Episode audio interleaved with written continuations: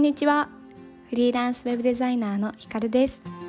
このラジオでは誰かが歩んだ道をなぞるのではなくて自分を生かした自分だけの道をまっすぐに進んでいきたい。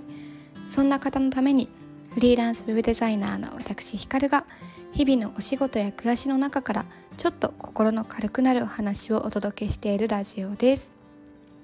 はい。皆さん今日は1月12日の水曜日ですね。今日は Notion っていうアプリを1月から使い始めてみたんですがその1週間ぐらい使ってみてどうだったかっていうのと私的活用法今のところですけどをお話ししたいなと思います。皆さん Notion ってご存知ですか？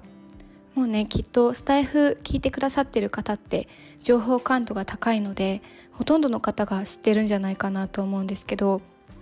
簡単に言ってしまうとメモアプリなんですがただのメモアプリではなくって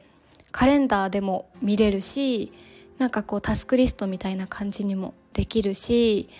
表にもできるしすごく万能なメモアプリでなんか情報を貯めていったりとか頭の整理とかなんかそういうのにすごく適しているメモアプリです。まあね知らない人はいないんじゃないかなと思うのでちょっと説明ざっくりにするんですけれどもそう今まで私メモアプリ、まあ、 Notion の存在は知っていたんですけど Evernote っていうあのアプリをずっと会社員の時から使っていたこともあってずっとですねお客さんとの議事録とか自分のこうメモとかなんか何かを考える時のうんアウトプットとかって全部エバーノートに、あのー、書いてたんですね。でまあそれで自分の中ではあのー、満足していたんですけど結構、まあ、エバーノートは本当にメモで使っていてであとスプレッドシートで表を使ってなんかこうタスクリストとか作ってたりとかまあなんかいろんなツールでいろんなことを管理していてどこにどれ書いたかなとかすごいもうぐっちゃぐちゃだったんですよ。めちゃめちゃタブ開かないといけないしあれどこやったかなっていう探す時間も多いしなんか一個にまとめられたらいいのになっていうのはずっと思っていてでまあ Notion でそれができるっていうことがね分かって去年年末ぐらいにまあ、ただいきなり Notion に移行するのはちょっとハードルが高いし時間もないから年始のタイミングでちょっとずつやってみようっていうことで年始のお休みの時に少しずつ Notion を使い始めたんですけどこれがまあめちゃめちゃ便利かつドハマりしてしまってもう一回使い始めると沼ですねこれは。もういろんなものありとあらゆる YouTube YouTuber だと平岡雄大さんっていうガジェット系のあの動画出してる方のがすごい分かりやすかったんですけど YouTube 見たりノートを読んだりいろんな人の活用方法をですね片っ端から見て、まあ、結局あのそういう風にあの情報出してる方のって結構こう高度な使い方されてる方が多いのでそこまで使いこなせず自己流に落ち着いたんですけどひとまずは。そうそうでもなんかそのメモ議事録系のただただこうバーッと文字を書いていくメモもそうですしタスクも全部ここで管理できたりとかスケジュールも管理できたりとかしてもうありとあらゆる情報がですね一括で Notion 見れば全部わかるっていう状態になったのがもう本当に使いやすいし便利すぎて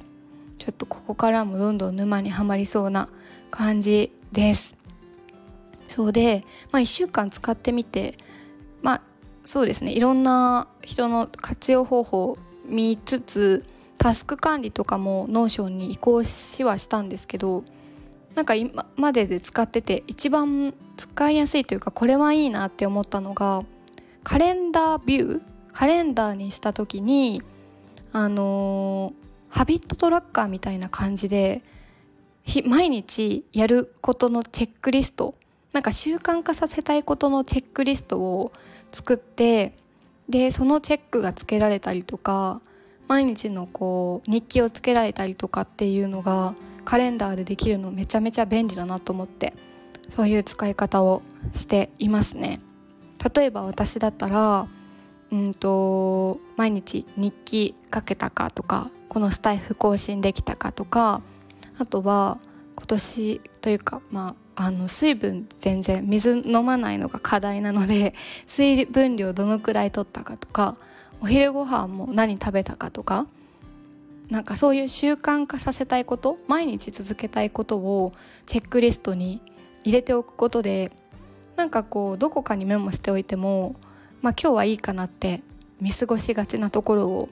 チェック入れないと継続できたかできてないかが一目で分かっちゃうっていうのが自分的にちょっとこう強制力になってすごいいいなっていうのを思いました。なんか1年を振り返った時にうーん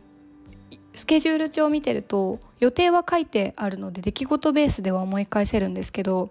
この時気分こうだったなとかこの時めっちゃ忙しかったなとかっていうのって日記をつけていないとわからないなと思ったので今年から日記をつけようと思ったんですけど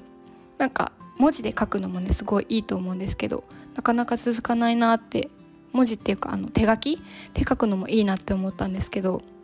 なかなか続かないなっていうのがあったのでこういう Notion のカレンダーにちょこっとメモしていく一言日記みたいなのをつけることで全然違うなっていうのを感じていて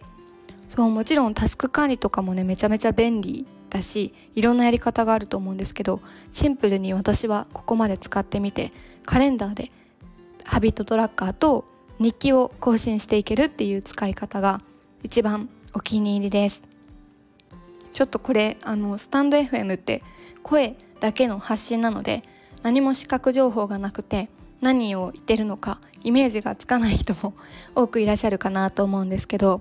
是非なんか Notion を使おうかなって迷ってる方がいたらまず日記から始めてみるのすごいおすすめだなと思うので是非やってみてください。でまあちょっと補足としてもっとこんなのあったらいいなって思う機能があって私結構よくスプレッドシートでなんか表みたいにしていろいろタスクとか目標とかやることとか管理してるんですけど Notion だとなんかその表の table view っていう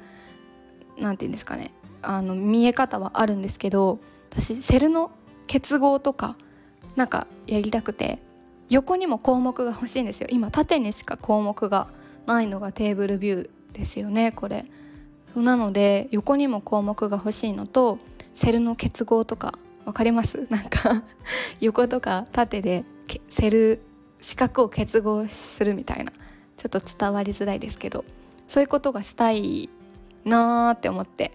なんかテーブルビューだけじゃなくてそういう表を作れるあの機能があったらいいのにっていうのを思ってます。ちょっとねあのただ Notion ってメモアプリなのでエクセルとは違うよっていうところで無理かもしれないんですけど。うん。それぐらいですかね。今日はこんな感じで Notion 1週間使ってみて。 Notion ユーザーになって1週間経ったので使ってみてどうかっていうのと私的にこの使い方がハードル低くておすすめだよっていうのをお話をしてみました。ちょっとゆるゆる配信でございましたが。なんかこんな感じで新しいツールを使ったりとかするのすごい好きなんですよね。便利ツール使うの好きなので。なんかこういう効率化とか便利になるものとか、あのー、見つけたらまたちょこちょこお話ししたいなと思います。では今日はこの辺りでおしまいにします。ではでは次の放送でお会いしましょう。さようなら。